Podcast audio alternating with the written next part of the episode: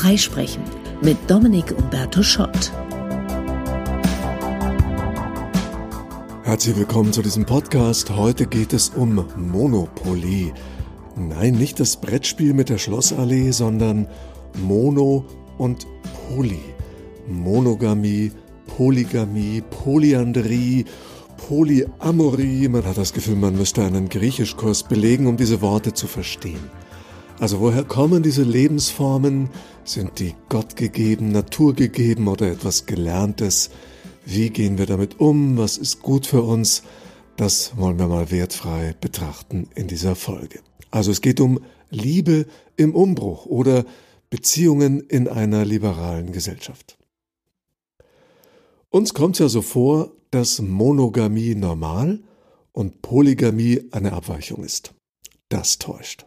Monogamie ist eine kulturelle Entscheidung, eine religiöse Norm, ein romantisches Ideal, die gelebte Realität ist oft eine andere. Anthropologen gehen davon aus, dass in 95 Prozent der menschlichen Gesellschaften Polygamie gängig ist. Also Polygamie, ein Mann, mehrere Frauen, ist der Normalfall. Echte Monogamie, also Treue, Exklusivbeziehung, ein Mann, eine Frau, die Ausnahme. Für Monogamie spricht vieles. Das können sehr stabile Beziehungen sein, mit großer Vertrautheit, und es ist definitiv ein gutes Modell, um Nachwuchs aufzuziehen. Aber von der Natur vorgegeben ist das Modell nicht. Wir sind nicht genetisch darauf programmiert. Auch bei den Säugetieren sind es nur drei Prozent, darunter Kojoten und Wüstenwühlmäuse, die exklusive, langfristige Paarbeziehungen haben. Und das schon mal sich klar zu machen, ist wichtig, weil polygames oder polyandrisches Verhalten bei uns ja oft tabuisiert und moralisch gesellschaftlich geächtet wird, so wie teils auch Homosexualität.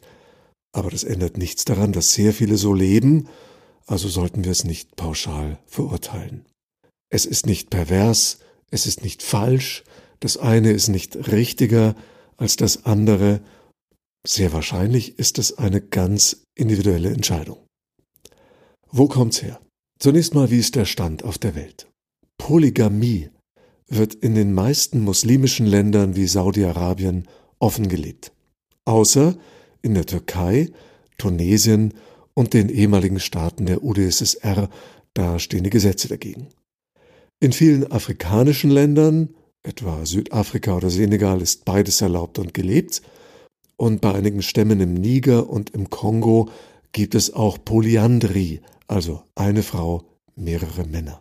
Bei den Mormonen darf ein Familienvater bis zu 29 Frauen heiraten. Im Hinduismus und Buddhismus ist Polygamie geduldet, solange niemandem Leid geschieht. Und in den christlich geprägten Ländern, da gilt das Ideal der monogamen Ehe, an dem viele scheitern siehe Scheidungsraten. Woher kommt dieses Ideal? Mit Sicherheit gab es immer wieder Paare mit großer Verbundenheit. Es gibt zum Beispiel Gräber 20.000 Jahre alt, da liegen die Gebeine zueinander gedreht. Und man schätzt, im Tod zusammen, vermutlich waren sie es auch im Leben. Wobei, muss ja nicht heißen, dass hier ein Paar liegt, das eine monogame Beziehung hatte. Vielleicht wurden die Geliebten und Konkubinen nicht mitbestattet, zum Glück für die. In der Bibel kommt Monogamie nicht ausdrücklich vor, Polygamie dagegen oft. Abraham hat Stress, weil seine Frau Sarah sich nicht mit seiner dauergeliebten Hagar versteht. Jakob zeugt mit den Geschwistern Lea und Rachel sowie deren Dienerinnen die zwölf Häupter der Stämme Israel. König Salomon hält den Rekord, zumindest im Alten Testament, mit tausend Frauen. Ein saudischer König unserer Zeit hatte angeblich dreitausend Frauen in seinem Harem.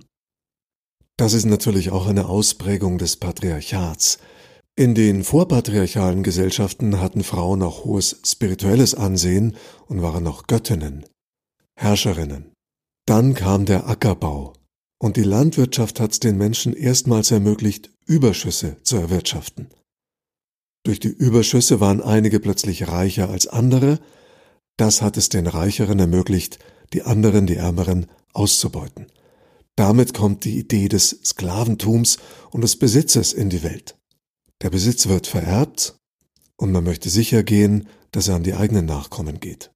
Familia, das Wort bedeutete im alten Rom die Felder eines Mannes, also sein Besitz, und die Frau ist im spirituellen Ansehen gesunken und war plötzlich Teil des Besitzes des Mannes.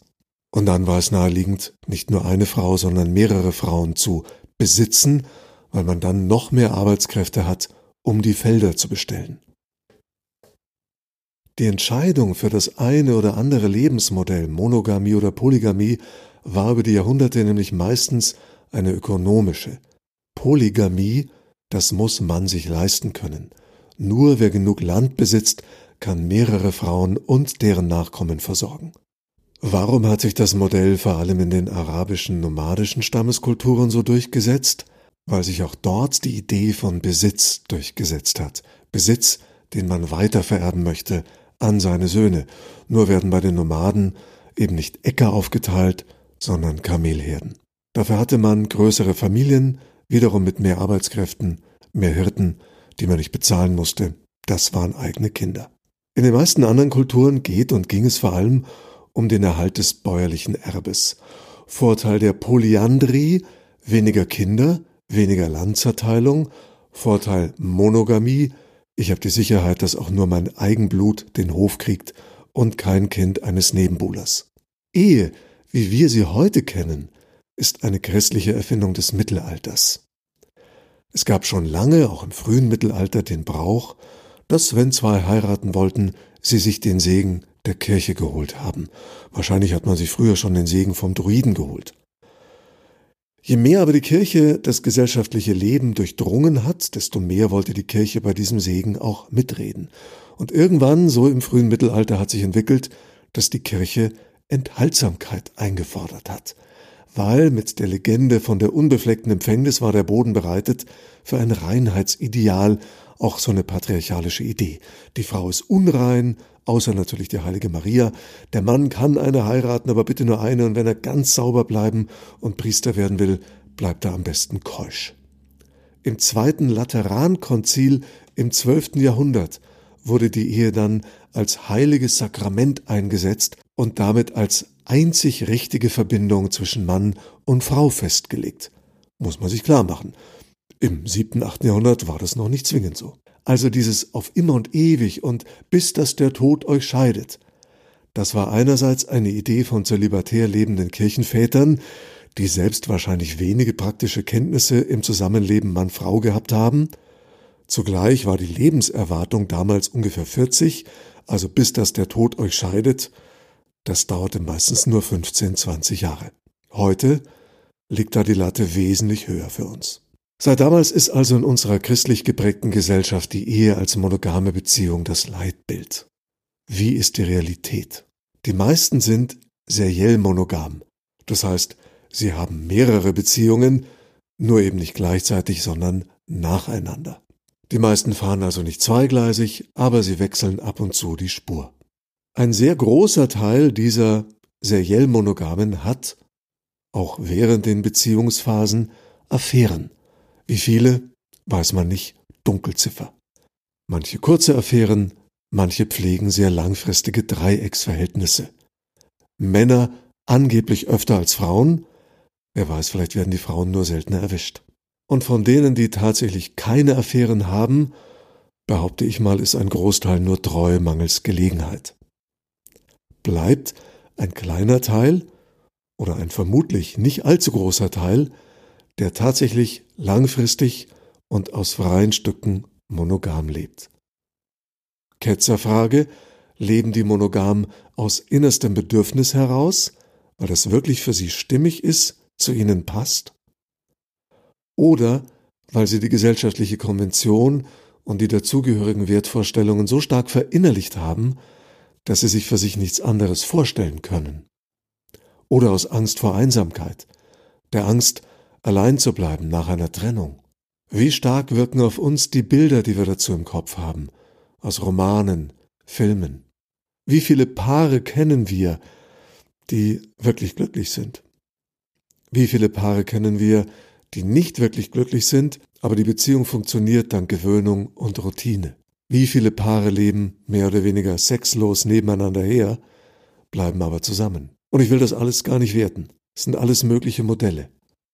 Also viele bleiben zusammen, auch wenn es vielleicht gar nicht mehr sich stimmig anfühlt oder gar nicht mehr erfüllend ist oder glücklich macht. Ähnlich wie bei Angestellten, die ihren Job nicht wirklich mögen, nicht mehr mit Leidenschaft dabei sind, aber die Sicherheit wollen und sich, je länger sie angestellt sind, desto weniger zutrauen, etwas Besseres zu finden, glücklicher woanders zu werden und aus Risikoscheu die vertraute Misere der unbekannten Chance vorziehen. Lieber in der Komfortzone bleiben, auch wenn die zwickt. Damit kein falscher Eindruck entsteht, ich will nicht die monogame Beziehung runterreden. Ich kenne ganz viele tolle Beispiele, Paare, die Jahrzehnte sehr glücklich, sehr erfüllt zusammen sind. Wer so lebt, Glückwunsch. Wahrscheinlich ist es aus Sicht der Evolution das beste Modell, weil mehr Energie und Aufmerksamkeit in die Aufzucht des gemeinsamen Nachwuchses geht, statt sich mit, sagen wir mal, Neuerwerbungen zu vertändeln. Das ist hinreichend empirisch erwiesen, sozial stabile Beziehungen machen glücklich, zufriedener, wir sind resilienter, gesünder, wir haben Arbeitsteilung. Allerdings sagt die Forschung ja nicht, dass das eine Exklusivbeziehung sein muss. Soziale, stabile Beziehungen, das kann auch ein Plural sein, darf ja mehr als eine sein. Wir haben ja auch hoffentlich mehrere sehr gute Freunde.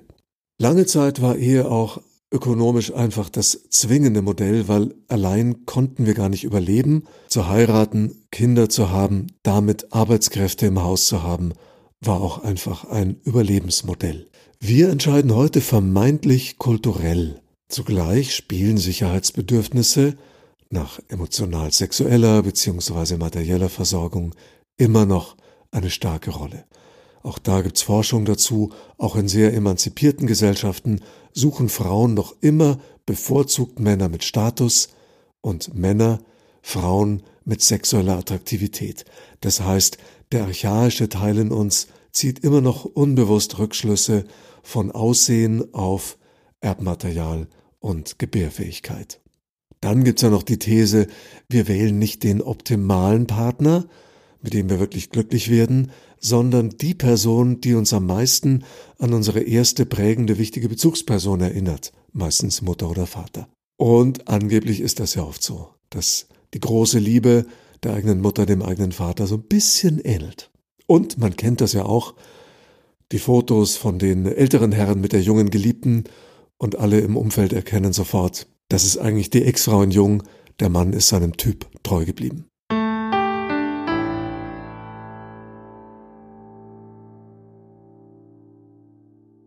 Polygamie ist also vermutlich das in der Welt gängigste Modell. Und jetzt dürfen wir noch unterscheiden zwischen offener Polygamie, so wie in arabischen Ländern, die meistens religiös oder ökonomisch untermauert ist, oder verdeckter Polygamie oder Polyandrie. Da heißt es, geht's oft um hedonistische Motive, also Spaß, Abwechslung, Neugier oder Selbstbestätigung. Hey, ich bin doch attraktiv genug für andere.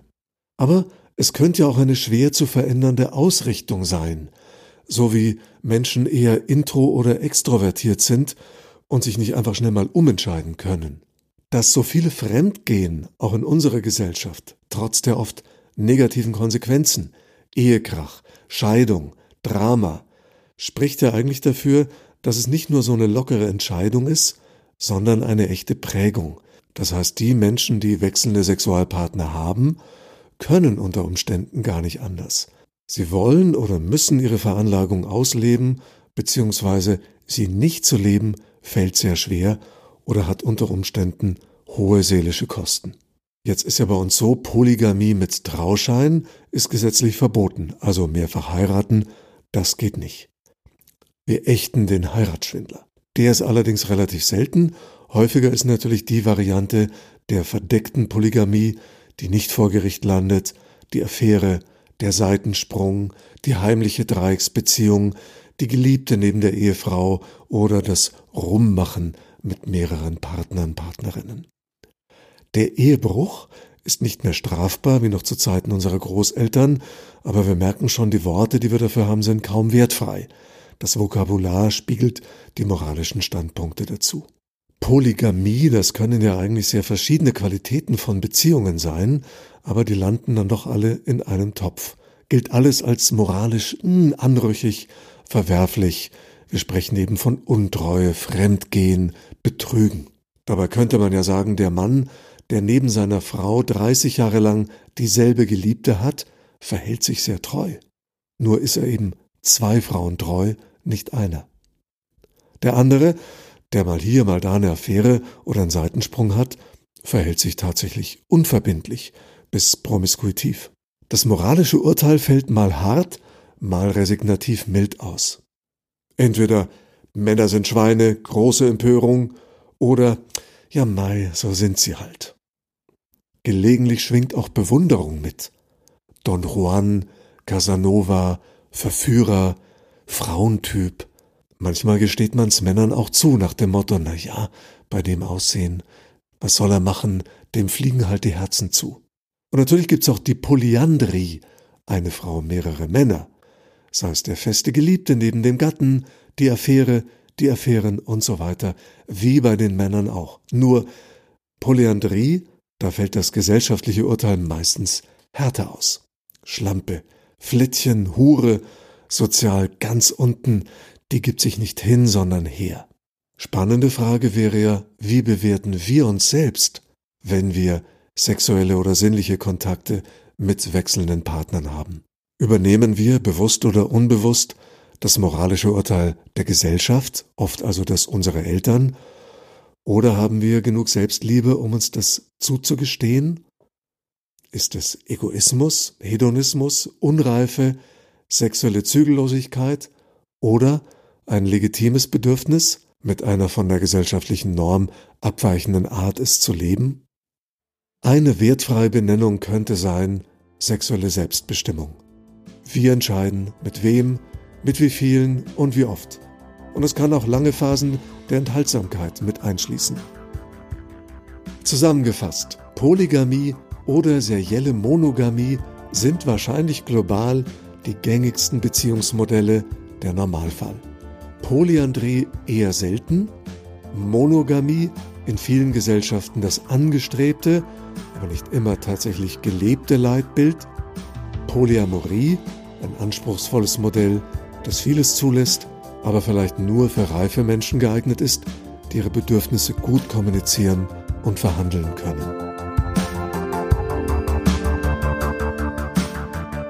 Das war Freisprechen. Themenanregungen, Fragen und Feedback gerne an hallo@dominikschott.de.